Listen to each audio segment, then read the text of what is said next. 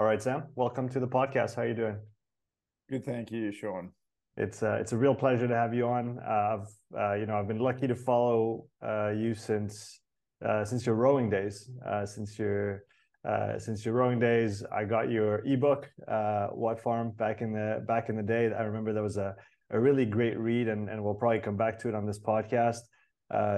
talking about the performance side, but there was a lot of uh, there was a lot of psychological advice in this uh, in this ebook, wasn't it? From all your years in elite rowing, and then what you did on the indoor rower as well. So, but before we get into all that, uh, take a couple minutes to tell us a bit about yourself, Sam. Who are you, and what do you do? Uh, yeah. So uh, let me see. How do I capture this? Who I am now is a, a father and a coach primarily. Um, what I was prior to that is largely known as a as an athlete, and for the most part, that was in the sport of rowing. I competed at two Olympic Games for Australia in the men's eight, uh, and after that, there was a period of time where I was chasing world records on the ski erg in the indoor rowing machine, and uh, then there was a period of time when I was a powerlifter. And now I basically train to to feel good, which is to to be fair, a relatively new thing for me. Previously, it was um, all about performance and how I felt, and the my health was just a means to an end rather than the focus. And then when my wife and I had a kid, that shifted a little bit to wanting to stick around and and uh, and I realized that there was a you know the the expectation that comes with being an athlete, especially if you coach yourself, especially if you're really trying to like, maximize your athletic capability, uh, comes with a lot of tension, and so I'm enjoying a phase where I I look forward to going to training. I feel like good for having done it. Um, it's a it doesn't have any anxiety, even though I, I like to think that I still train relatively hard. So uh, it's uh, it's new for me, but I'm enjoying it. So you were a two-time Olympian with Australia in in rowing. You you rowed in the eight, right?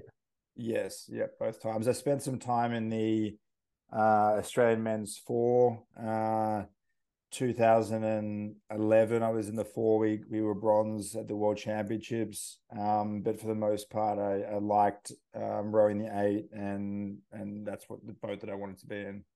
Was it a natural transition for you from the boat to the indoor machine? Is that was there a period in between where you kind of shifted gears and did something else or did you go straight from the water to the indoor rower? Yeah uh, good question. Well for all rowers end up having to spend some time on the machine and i was okay to begin with like probably better than most but not i remember my first uh, ever test was a thousand meters and it was just with the the kids in my year group that wanted to try out for rowing and i i wasn't the best. I think i came second which is decent but it wasn't like i was a prodigy and um, I could still remember my the next year was my first 2K, my first ever 2K. I went uh, 658. Then by the end of the year, I was at 648.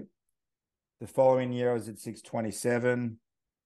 And then I went from 627 as a 16 year old to 604 uh, as a 17 year old. So that was like pretty handy at that age. And so I was decent on the machine, and um, it, it always was appealing to me. But it, like as opposed to on the machine where it's uh, like it's physiological, but there's not a uh, a body weight component. Like if you can provide oxygen to uh, your body, then more is more as long as your efficiency is equaled. Mm-hmm. Uh, but in the boat, that's not the case. And because uh, I'm I'm six foot one, which is basically shorter than all of my teammates. it felt like in order to maximize my range of motion, I I wanted to be as light as possible, as opposed to being um, as strong as possible um, in order to move the boat uh, as effectively because that's in the end uh, at the Olympic Games. No one cares about your your 2K score. They just right. care how fast you move the boat. So that was the focus for a period of time. In uh, 2013 was my last year in the water. In 2014, um, for charity, my friend Matt Ryan and I, who I both rowed with in high school and then rowed with at the Olympic Games, we decided that we would have a go at the 24 hour two man um, uh, distance record. We went 380 kilometers in 24 hours. So it's one guy at a time. Obviously, mm-hmm. we kept 20 minute rotations the whole way through. I think we averaged one, it was 153 six from memory. Yeah. Um, and it was like everything I hoped it would be, and it's sort of just alarmingly unpleasant, but also just a great opportunity to um, go really deep and to to see what we were capable of, and to do it with a good mate. So it had a lot of upside. It's also about 23 hours and 58 minutes longer than kind of my ideal duration. Even 2K is is kind of longer than um, my physiology. So um, after that, I, with no real reasons to try and keep my weight below its set point, which is where it had been for the last decade. My basically my twenties, I was ten kilos lighter than my body wanted to be. Mm. So I just leaned into it and was able to get a lot stronger. And I spent six weeks to go for the thousand meter record on the ski erg uh, mostly because I thought that I could do it, even though I had no experience on the ski erg. I just it seemed achievable, um, and it was a pretty moderate um, world record at that time, and it just felt like it was um, something to try out, and thousand meters was digestible. And so after I broke the world record, I thought okay, let's do something a little bit more serious, which is the thousand meters on the row machine, mm. which I also felt capable of breaking and and use some of the uh, the training that I undertook for the the ski erg, some of the interval uh, and the just the format for training was relatively similar. I was able to um, sort of expand and develop that a little bit. And how many tries did it take you to get the the thousand record on the? On the... Um, I I probably spent three or four months training for that. Um, pretty with a pretty focused intention. There's things that I did uh incorrectly that if I were to do it again, I would probably do it a little bit differently. But what would that's you change? the nature of it. What would you change? Um, well, I'd say this for the 500, which I later uh, attempted. I would have emphasized rest a little bit more, and there was just probably too many times when I was uh, on the limit or over it. There were there are things that I did that I think were really good in that I emphasized only really high quality work. So I did all of my aerobic training, so sort of U2, T2, whatever you want to call it, mm. on the uh, assault bike, or was it Airdyne at the time? Mm-hmm. And that meant with, and I could sort of rest my my back a little bit.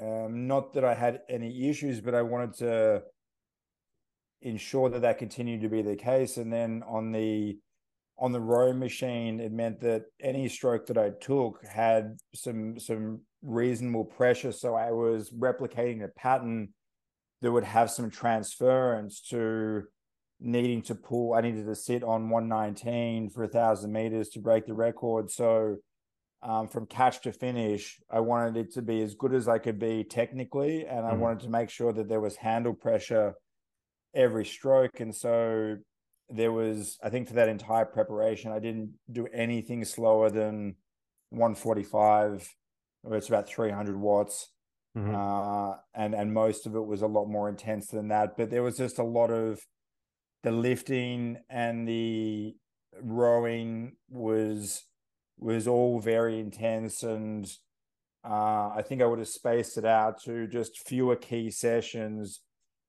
Overall, there would have been a little less uh, anxiety with the training experience, and I think that that probably, uh, even though it was imperceivable at the time, just the expectation of this session is going to be do or die, and uh, you only want an amount of those, and I may mm. have just flirted with the edge a little bit there. Um, after the thousand meters, the, the the only thing left for me in the indoor rowing uh, side of things was the 500 meter record, which I felt less confident than I did for the thousand meters. It's uh, it it was always going to be a bit of a stretch, whereas the thousand meters, the sort of two to three minute mark is probably mm. ideal for me. But I thought that I wanted to give it a go and I wanted to learn from the process and see what I could do. And then that's basically um, what happened. I ended up being, I think, uh, less than a second away, but at, for 500 meters, that's a reasonable amount. At the time, it was, I think, the second fastest ever. Now it's probably somewhere in the top five. I don't mm-hmm. really keep track that much, but I know that there's um, there's certainly some big boys out there going fast. James Hall uh, broke my 1K record the the other day, and um, I I wouldn't say I was glad to see him do it, but I certainly wasn't unhappy because this is the nature of things. And right. my friend Matt and I, who broke the 24 hour record, we've always said if two guys want to come along and beat that, that they should go for it. That's I'd I, I would be the first to clap them because I would know what it uh, would would would what it took in terms of preparation and then execution. Uh, I want to come back on what you said about you know spending relatively I wouldn't say little time on the rower, but uh, not as much time as some people might think, especially for the shorter distances. I I was fortunate to to have uh, the French Masters champion on the 500 meter on the on the podcast recently, and he was he he, he said something similar to you, which is you only want to have good strokes on the rower because otherwise if you train slow you're you know you're training to be slower. And to give some perspective at 119 that you mentioned before that's 700 watts. Um and and yeah, so, so that you, was for the th- that was for the thousand. The Exactly, hundred was was one eleven. Yeah. so and... You, you, you, and and you can we can imagine how you know training at two hundred or three hundred watts isn't representative of, of, what a stroke might look like at seven or or a thousand. So it's it's interesting that you you also took that approach and. Uh, and in hindsight, would have done even less on the rower and maybe more on you know general modalities yeah, to yeah something I would I would at least I would have probably fewer sessions. I think you could like the that that stuff at 200 300 watts is like the caveats to that is the energy system that that trains is still mm. necessary for those distances it's just whether or not you need to do that on the rowing machine yeah and i also had at that stage um like 15 20 years of pretty consistent aerobic training to fall back on. So even though mm. it wasn't my strength, that that was I had some sort of residual carryover. But I think what people underappreciate is the amount of effort that's required to produce those really high wattages. And it's a bit like lifting heavy. I think people eh, would have a hard time wrapping their heads around the reality that the the strongest guys in the world when they're squatting really heavy they're taking like 10 15 20 minutes off between sets. Um, and it seems unreasonable. It seems even taking five minutes off is too much but it's a bit of a a chicken and egg type thing because if you never allow that space then you're never going to be able to reach the top of your capacity which will then demand that greater rest. So you kind of just stay with this meddling, mm, uh, putting a limiter on your capability because the you're not allowing yourself to like better express your top end range. And uh, I don't think you know unless you are convinced of it and and then act accordingly or you go through it yourself and and actually try and find out and the more you advance and the higher your level the more that becomes true right? The higher cost there is to a max effort on your on your system as a whole. And so it's almost like the the farther you go the more polarized you have to be in, in how you train and allowing those big rests allowing more time between sessions uh, like you said maybe fewer uh, you know very intense sessions uh, because they cost so much right? Yeah exactly. And if it's if you're coming from a rowing background the elite guys do the most volume and going from sort of sub elite college rowers that sort of thing the the major thing that changes isn't an increase in intensity it's an increase in volume. So people from background that background uh, which I was from that background tend to think that more is more. And when I was rowing that was I, I definitely um, went along with that as well, if not more than than most.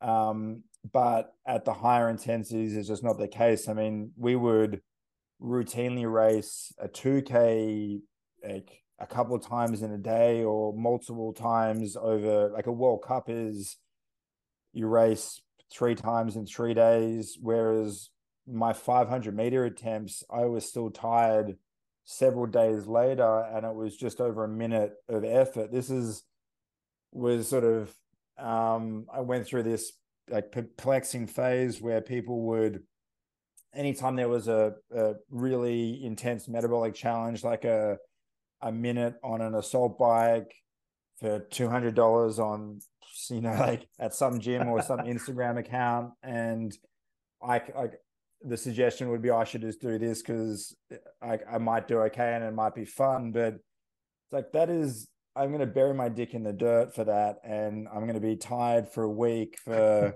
something that's not that relevant to me. And the reality is, is that like there's some real freaks out there. My capability, if anything, is um, uh, knowing what to do and then committing to that process. And I'm pretty adaptable to training, but that's not the same thing as just having talent that you can deliver. So, any of these goals that I've had, it's something that I've had to train for and then execute. So, those things are never especially appealing to me, nor does the motivation of others really move me much at all. Want to come back on that ebook that you wrote a few years back called Lots of Watts. Uh, link is yeah. in the description for people interested. What got you to to writing this ebook? What, what was your your uh, let's say your framework at the time, and and what did you try and put down on on paper?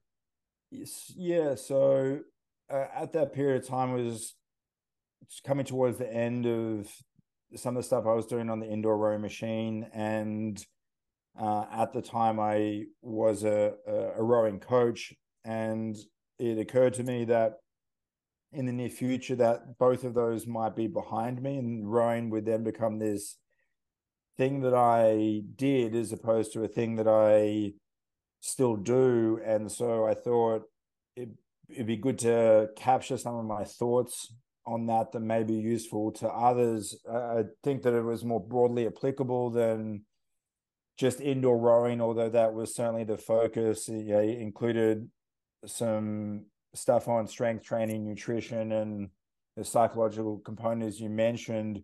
Um, but fundamentally, I wanted to what what interests me is um, uh, to begin with a, sort of a selfish endeavor like what can i do how can i be better and through the process of trying to make myself better you learn a thing or two that may be useful to others and more and more that's become the thing that i'm interested in uh, especially from the perspective of having done things the wrong way or at least suboptimally. So if i could save someone uh, the the effort of running 100 miles an hour in the wrong direction with best intentions, then that just feels like something I'm inclined towards doing. Uh, and and that's the upside of being a coach. if you were to think back to some of the things that you wrote, is there anything that you would change uh, today or that you would do slightly differently than what you outlined in the book? I haven't looked at it in a while. Um, I don't think things would have changed fundamentally. I would probably have to look through it to get back on you. I'd imagine some of my perspectives of of uh, evolved uh, somewhat, but I, I, I was emphasizing um, from memory quality and uh, and recovery in order to encourage adaptation, which is the point of the training process. Mm. It's it's not about who does the most work. Again, on the start line, definitely at the finish line, it's not a matter of who's done the most work. It's just who's the fastest or who's the best. And um, with the goal being as it is, people and myself included are inclined, especially if they really care, to do as much as they can um, as opposed to doing what they need to, which isn't necessarily less. It just changes the the emphasis. So I'd I'd imagine I'd be reinforcing that. If you look back on your rowing career as a whole, water, I mean boats and indoor, what are your fondest memories of, of those times? Uh, I have a, few. Um, I had some quite a bit of success in high school, um, which was an interesting process because I my final year of high school I nearly didn't row because we were so terrible the three years before that I didn't we didn't win a race not not a single like I never won a rowing race I was like this is kind of shit um meanwhile our rugby uh, the school I went to we were one of the best rugby schools in the country if not the world mm and so I was thinking, how about I just play basketball, lift weights, and then go play rugby? My mum actually encouraged me to just keep going till till Christmas, which was the halfway through the rowing season. Mm-hmm. And um and I thought, yeah, okay, fair enough. And basically like if we're doing it, that I'm gonna be like kind of go crazy with the thing. Um and or, or just not at all and fortunately, I, there was a group of guys that were of a similar mindset. So we were training far more than school kids should train, or I mean, like, uh, I mean, it was a 18 times a week kind of thing in high school. Um, so there wasn't any mystery how I went to 604. We were just doing right. a lot of work. And um, we won every race that year, and for better or worse, that marked me psychologically in that I felt as the more I took ownership of the process, the better things tended to go, and that you can simply sit there and be a passenger in the process, and and things will go how they how they will, or you could take some ownership uh, of it and and maybe influence the outcome more than you would expect. And uh, that that occasionally bit me in the ass because in a in an eight on the national team like at times you need to you know be a cog in the machine and uh, so that was something that I had to like work with moving forward as is like just the even though we did a lot of high quality training, just did a lot of training and that was like, okay, more is more. And then that tended to be my bread and butter for the next little while.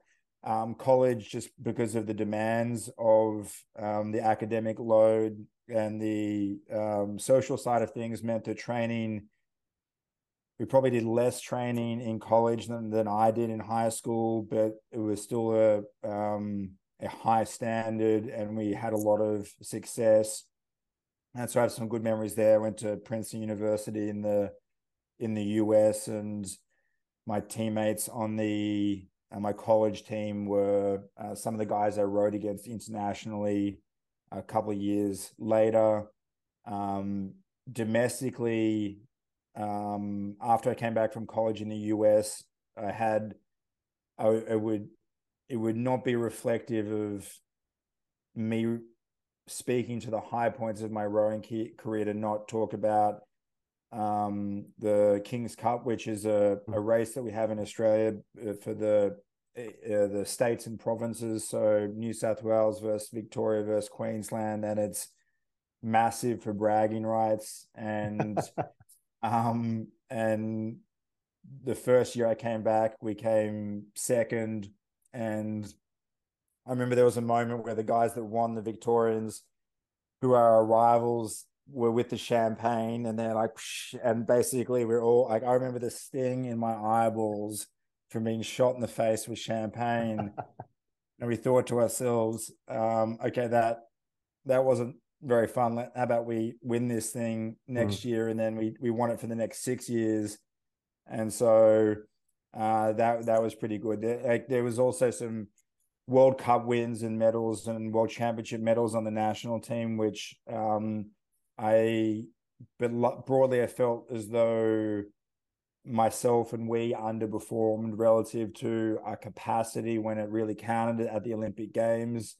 And in the men's eight, it's um, all the eights that are there uh, have a lot of talent, but it really needs to be the crew that gets it together at the right time and. Mm and we weren't able to do that. So, um, and then the, I guess I think about that more than the than the indoor stuff because the indoor is just so uh uh yeah just a just a different I, I think of them as two different things uh, and one of those was like more selfish even though the the benefit hopefully is that my insights can help others. But I also just remember being a, uh, you know, it felt like it was necessary and it wasn't unenjoyable. Um, but uh, I did, I felt like I, I did what I was capable of and, and that's, and was able to,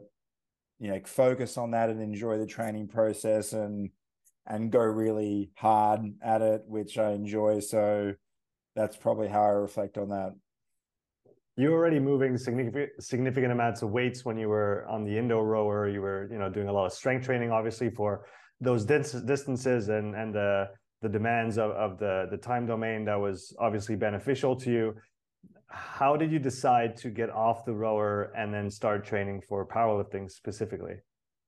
Yeah, well, with the rower, I had basically been doing it for 20 years and 20 years at sort of intensity that people are unlikely to do for a year or a week. And so uh, I didn't feel like I slayed all those dragons, but that yeah, like almost enough was enough. I didn't have anything to I could have just, you know, kept going again for the the 500 meters and maybe I would have got there or tried to have the the 1000 meter like uh, I, I I wanted to. There were certain things I wanted to do. Like I I went under five fifty, so five forty nine is a thirty year old, which, um, and with a job and on half training load, so I felt good about that. Mm-hmm. And mm.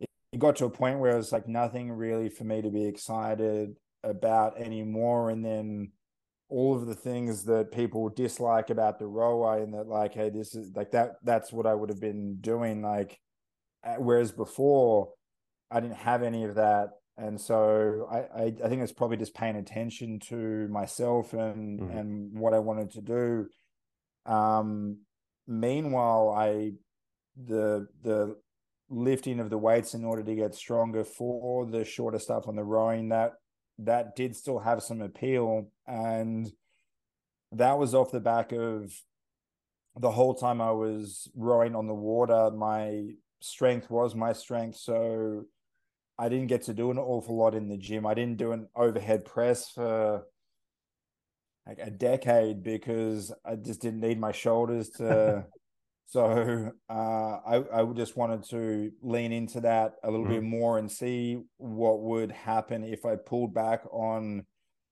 some of the glycolytic and aerobic work and gained a little bit more weight, what it would be like to push my strength a little bit more and just to have that um like athletic experience the same reason that like I, I ran a, a, marathon in 2009 i run a bunch of halves just to like i want to check that out not just to check it out on the day but train for it uh feel what it feels like to know what that experience is like. I, i've done weight cuts just for for fun just to to be able to better understand that mm-hmm. experience because mm-hmm. that's part of a lot of the sports that I'm interested in, in particular um, combat sports, uh, weightlifting, the powerlifting, they're all divided by weight categories. Mm. And so that's a unavoidable element. Uh, and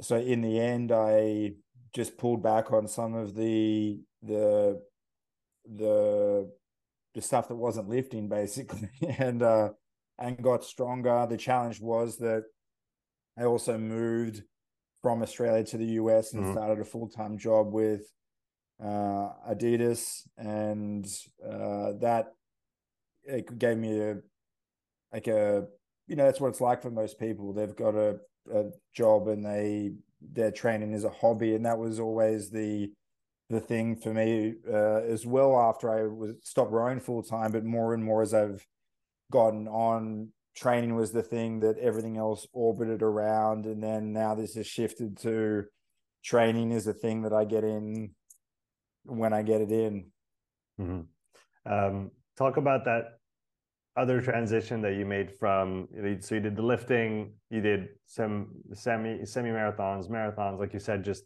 prepping for different events kind of seeing the lay of the land you did the really short stuff you did the long stuff you did the heavy stuff um, and in the past, uh, in the past little while, uh, and as you said, probably part of that transition is you know becoming a father and uh, having a um, you know which is a pretty pretty significant life change and everything that it entails.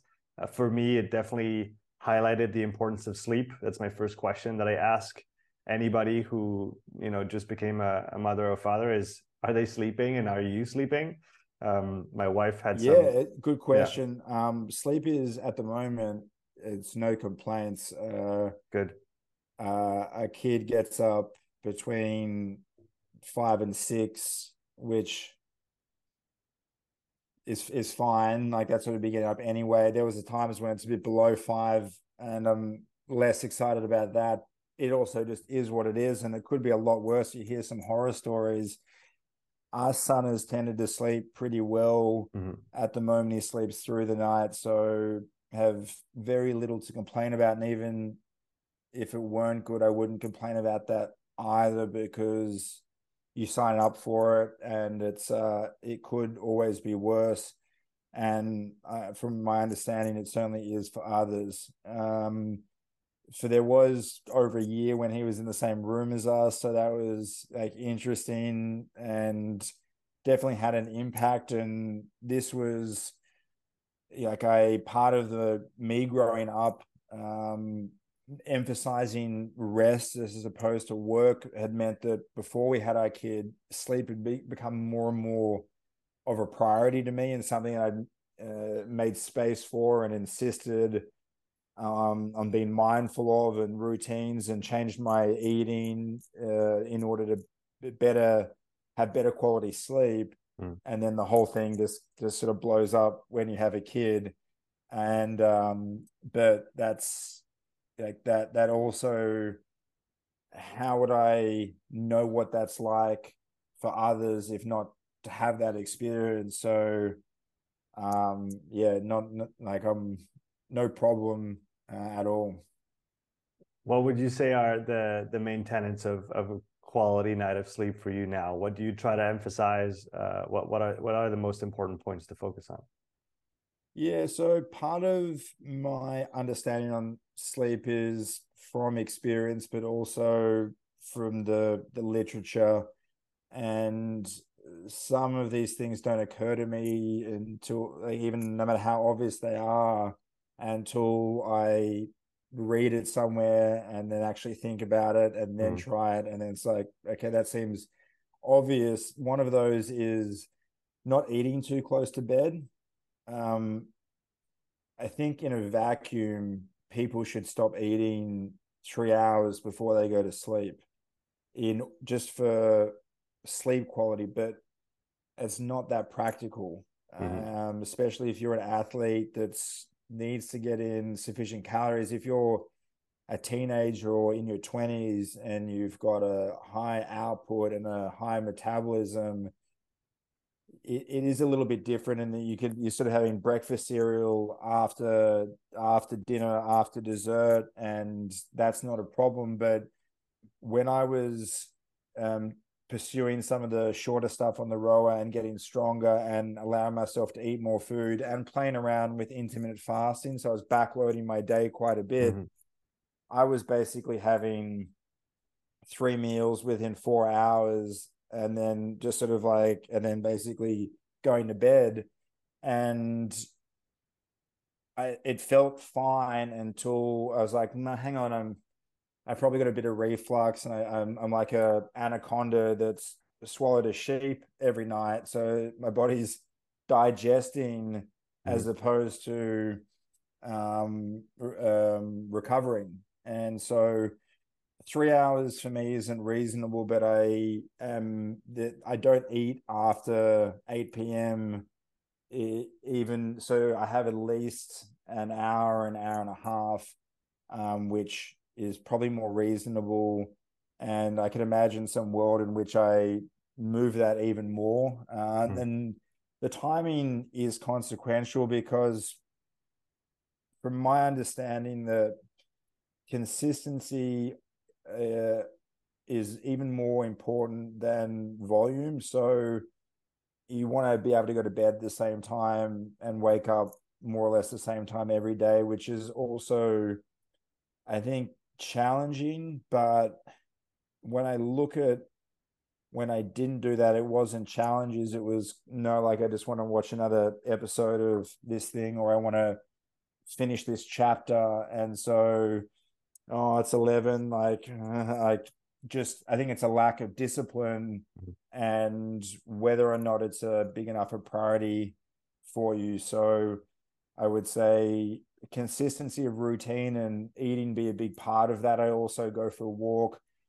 um, with my wife and kid after dinner every night. That helps digestion and helps that process and is part of the routine. I think sleep environment is pretty important. So if it's quiet, which may or may not be within your control, you do your best. Uh, dark.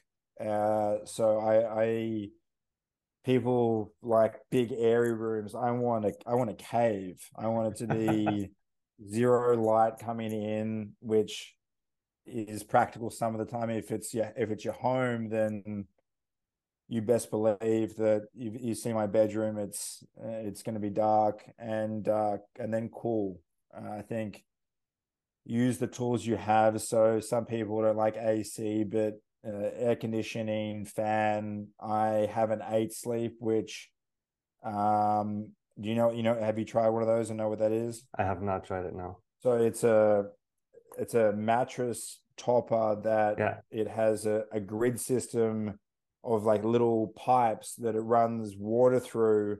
Okay. And the device controls the temperature of that water. So if a, a fan or a or air conditioning is somewhat effective towards cooling you down, and you do need to be cool. Um, it does have a, uh, it's different for everyone, but uh, cooler is better on average, mm. and even slightly for cooler is for you is better than not. This the amount might vary, and mm. this given that uh, conduction is far more effective than convection for transference of temperature it's super effective. I tend to recommend it to anyone that has the means to to invest in in getting one of these. I think the I think I sound like a salesperson for the thing. I think they're available in in the UK, US, Australia. I'm not sure where else in Europe, but uh, Eight Sleep is worth checking out um, if you're interested in optimizing your sleep environment.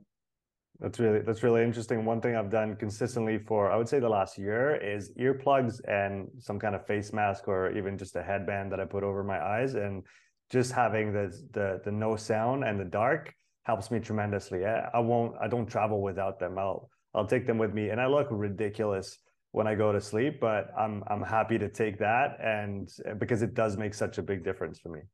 Yeah, I think if you can get used to that sort of thing, especially if it increases your ability to uh, to sleep well when you travel, because a lot of the things I speak to is important. If I travel to a different time zone, routine is gone, and the sleep environment might not be the same. That I'm not mm. going to have like sleeping without this eight sleep now is kind of it's not it's not this is not nearly as good.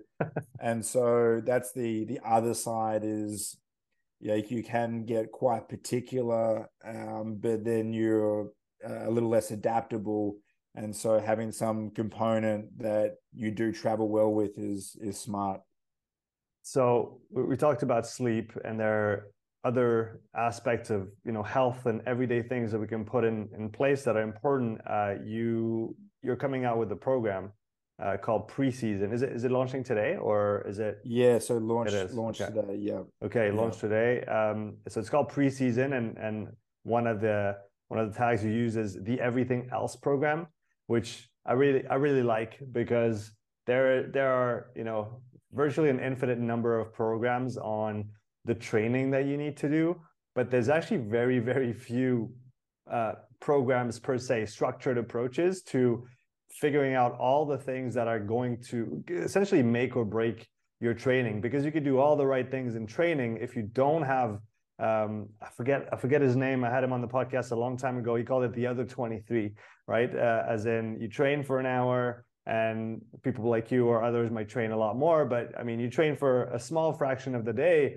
and the rest of your day is when you are going to adapt from that training, when you're going to assimilate those changes or not. Uh, so, so how did this uh, preseason idea come about to you? I mean, you've exactly got the concept. So, so thank you for that. Uh, it's largely it was off the back of my increased emphasis on if if I'm doing everything I can within training to maximize performance, then what else is there that within a 24 hour day that I can either utilize to improve my recovery or it's uh, a liability towards um, lowering my recovery and therefore my adaptability and therefore my performance. And there's far more opportunities outside of training. But even if you just view it from a perspective of, okay, training's important, I'm going to do that as well as possible.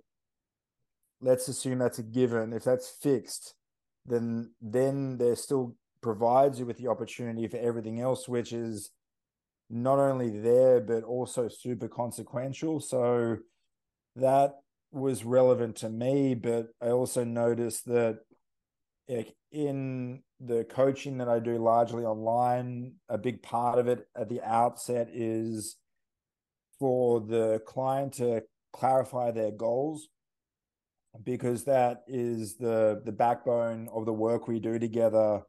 Uh, it's basically their goals relative to their lives with the resources they have, and then that's the approach we take. And uh, oftentimes, though, their aspirations were reasonable and they were committed to the training process in theory, but there was not exactly no stone unturned. It was all uh, yeah, eating wasn't as it needed to be, and sleeping wasn't as it needed to be. They weren't getting themselves to bed on time, and they weren't doing the little things, and so we always needed to, and I still continue to have to work through that stuff first before mm. we can go kick ass down here. So I was thinking what would be a scalable um, approach that anyone could do uh, that would serve that purpose. So that would be a a program that they could follow along that would pay attention to the stuff that they needed to. The challenge is is this is the stuff that people don't want to pay attention to, and it's it, it gets people in some uh it gets them in their soft squishy areas that they they they would rather avoid so um with 3 weeks left to the program you go to an hour or less per day of TV, social media, and gaming. And that's super achievable. And I think people in theory would go like, yeah, I can do that because of course they could. But when it comes down to it, that's that's a lot harder for people um, than they think it is. But the harder it is, the more likely it is that that's something you need to do in the process of building this program, what are some of the topics you've investigated that you've learned the most about, and maybe that you were the most surprised uh, about? Yeah, so, well, nutrition and sleep, the the big ticket items, and like those things. Like we've we've discussed sleep, but I think everyone's conscious of nutrition being uh, a key component when it comes to all of the stuff that I'd imagine your listeners are interested in. Um, something that was surprising to me, and it took me a while to pay attention to, and then practice, and then make routine, and then be able to enjoy the benefits. And so, I is is breath work, and mm-hmm. because I think breathing is something we do unconsciously to survive. And most people think I breathe fine because they, how would they know any differently? So this was another thing where I had to look at the evidence and be told a bunch of times by people I respect, like not, not be told, but this is how I view the sort of people that I respect on social media. If they say something that I'm not paying attention to, that I don't intuitively understand, I feel like they're telling me pay attention to this mm. and either I do or I don't. And there was a period of time, maybe even years, where I was like, oh, that's cute. okay, you're gonna sit there and you're gonna breathe. And then there was I probably can't reveal too much because of non-disclosure agreements and my time at Adidas, but uh, I'll say that I got to look at a lot of um, recovery data from a lot of athletes for a, a period of time. And insofar as alcohol adversely affects recovery, so lowers heart rate variability, increases resting heart rate, lowers sleep performance, increases um, respiratory rate. Breath work was the only thing that did the opposite across the board, not meditation, not cold baths, not sauna, not paleo, not vegan, not carnivore. All of those stuff could make the needle, mm. and it would depend a little bit on the individual and how they implemented it. But breath work seemed to work for everyone in on these metrics that we were paying attention to and that people are paying attention to. Uh, like they're reflective of the state of the athlete more as being the goal themselves, but if these things are important, the data is just a measure of those things. And it's worth paying attention to the tools that actually move the needle rather than just the the tracking of the data. So breath work is something I've been paying a lot of attention to. It's part of preseason. It begins on week two, so you've got five weeks uh, of breath work, and I uh, provide you with uh, basically a way to provide yourself with a protocol that is appropriate to your level, uh, which is important and something that I'm trying to do with my colleagues uh, with a startup that I co-founded uh, called Numa Plus, which is basically a uh, a breathwork um, app that will it, it's there to build stress resilience, but it Mm. also improve sleep and recovery. And it's um, customized and adaptable, which is to say that it's it's instead of a generic how we're going to do box breathing in for four, hold for four, exhale for like that's going to be the same for you and for me and Mm. my dad and everyone. No, this is as though we would do for any other activity. You've got two people, they both want to run a marathon. It's not going to be the same program if they're not the same people with the same ability. So this stuff needs to be individualized, and that tends to be the breath work um, that I um, prescribe. That's very that's very interesting. Uh, I've got two two questions that come to mind. I'll I'll ask them both, and you can pick which one you'd like to start with. The first one is what have been your biggest influences in the world of uh, breath work and and that that have kind of directed your way of thinking or influenced it the most. The second one, back to what you were just saying here, what parameters do you use to then, and if you can talk about it, to individualize the breath work, just like we might have uh, going back to your rowing days, a lot of programs are based on your 2K split. So you would have a 2K test and then you would take, uh, you know, two 2K split minus something yeah, or plus something exactly. to base your, your, your training. So with breath work, I feel I, I'm, I'm, I'm fascinated by breathing. I think it's definitely a, a stone that has not been, uh, you know, turned over like you, uh, as you mentioned for, for most people. And whether it's both for health and performance, I think there's, fantastic implications on on both ends both ends of the spectrum and, and across the board um, and i'm interested to hear you know what you've been looking at in terms of quantifying the status of a given individual to then better orient and individualize their training so whichever one you want to start with yeah i'll start with the uh the influence because it's largely one person uh, or not exclusively, but largely uh, a guy named Brian MacKenzie. Uh, you can find on Instagram. I think he might be underscore Brian MacKenzie. But if you go to my Instagram and then look in my followers or who I follow, you'll be able, you'll be able to find him mm. if if you're interested enough. And Brian tends to be uh, about five years of the broad understanding of these things. Now, I tend to think that I'm about two years ahead, which means he's about three years ahead of me. So nowadays, I just pay attention to what he's saying and try and understand where he's coming from, which isn't always easy. He he he and I have had a, a like a, a friendly point of contention recently where he thinks that his point of view is that things can't be improved. It just okay. changed, or but it's not better or improved. It just is what it is. And I'm like, fuck man, I think if it's measurable, you can you can improve it. But these, but but because of his track record, I tend to try and keep a really open mind.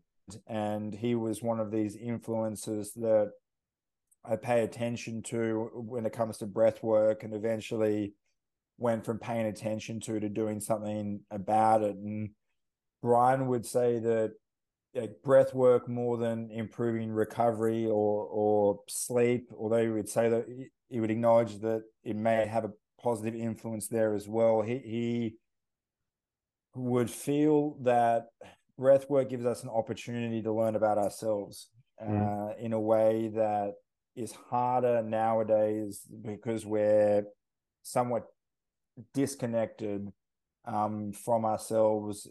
Like the the wearables and the tracking, all of that means we outsource uh, introspection to these devices, which may or may not be accurate. So uh, he's certainly been influential when it comes to the uh, testing side of things. The when it comes to um, uh, preseason, there's one test when it comes to Numa, um, which is the app. It mm-hmm. includes uh, two tests and a psychological assessment, so it's more comprehensive. There's a in both is an exhale test, which is basically the time that the maximal time that you can take to exhale through your nose. So the the full setup for the test is you sit there or lie down for five to ten minutes. I think it takes longer if you have more metabolically active tissue.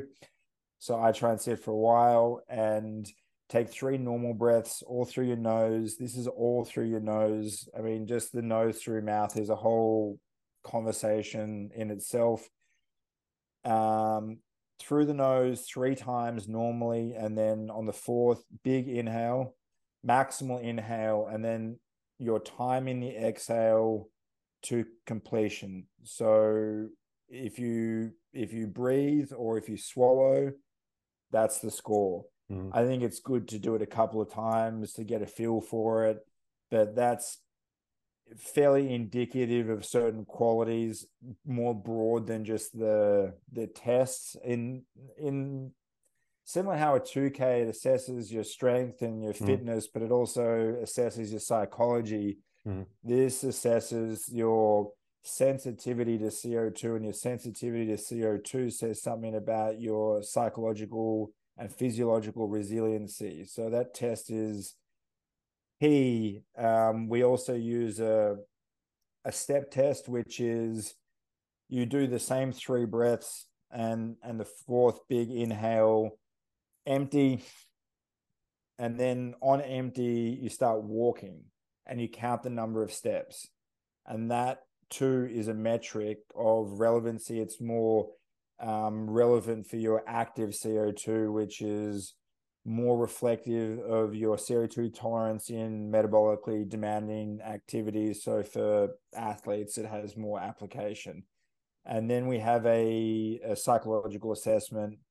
And the idea is all of these things allow us to better understand the person at the outset and scale their training accordingly, but they are also become measures of progress over time.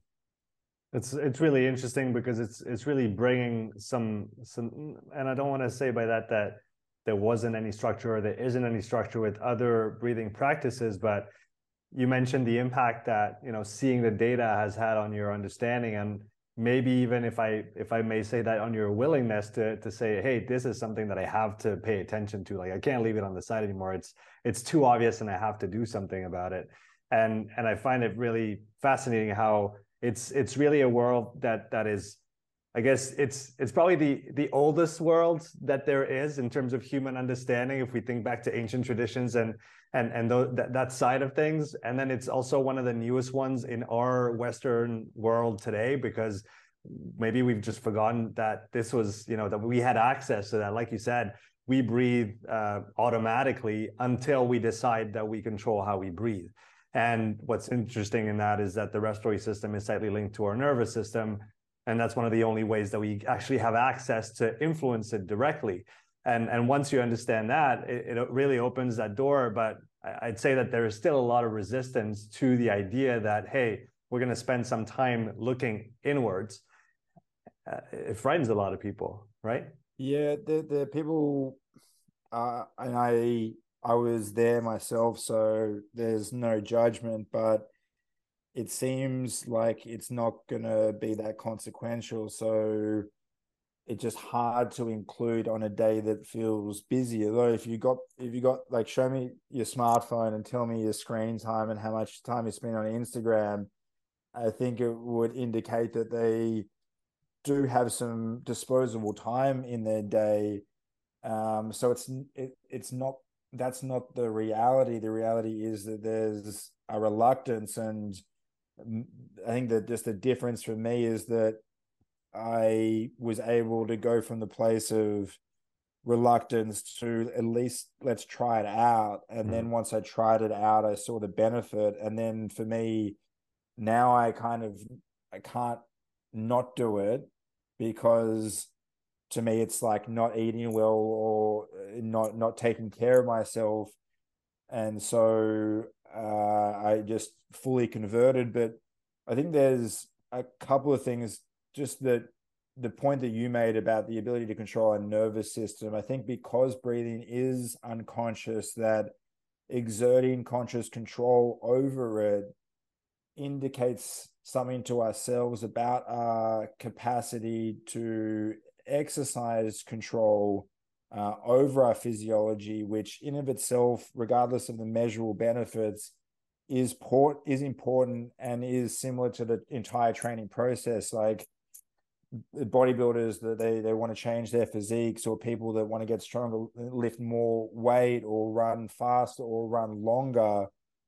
It's all about exerting influence and seeing what your body can do. And breath work is the most accessible. You don't have to sit down and and like with an app and and do a specific protocol. You can just pay attention to your breathing. That's probably a good place to start. Like take moments throughout the day to check in with how you're breathing. I I would notice and still do if I'm uh if I'm not managing myself, I'll find myself holding my breath. And there's a lot of people that they are either doing that or hyperventilating. So if you can breathe deeply through your nose and it, in particular slowing down the breath rate and slowing down the exhale, then this is going to positively influence your nervous system, which will positively influence your recovery, which if you're paying attention to sleep and nutrition, you know, with that being the goal, then this is another lever you can pull. And, and for you know the the competitive folks listening in and and the the athletes that are that are hearing all this and that think well that slow stuff that easy stuff that's not for me i need to go hard this is what my sport is requiring. I think we can make the parallel with you know the, the the slow and low intensity long duration stuff is beneficial to high intensity and we know that from you know all the data that's available on any type of endurance sports. And um, even to the shorter distances there's a there's a huge requirement there and a huge transfer.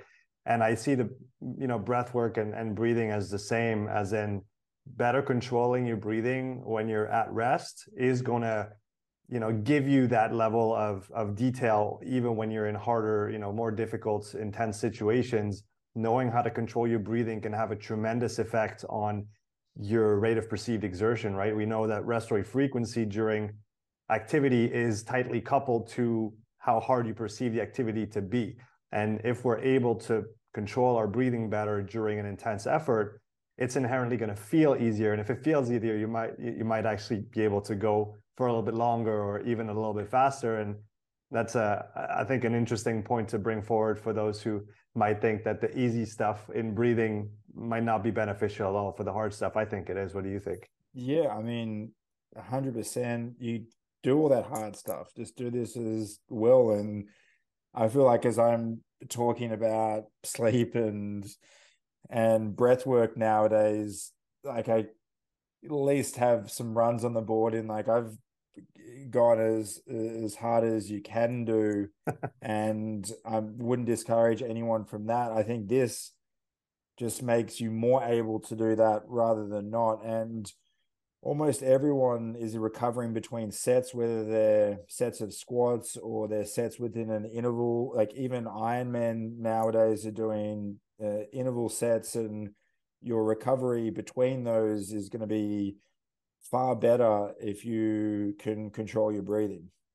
Yeah, 100% agreed. Uh, so preseason, your new program available today. The link is in the description. Uh, the website is thewattfarm.com slash preseason for the program. Sam, uh, I want to thank you for taking the time to come in on the show. It's been, like I said, an honor following your work for uh, many years now and just seeing the evolution of everything that you've done and that you've put in place and all the different areas that you've investigated is uh, again really really fascinating to me. So I, I really want to thank you for for coming on the show today.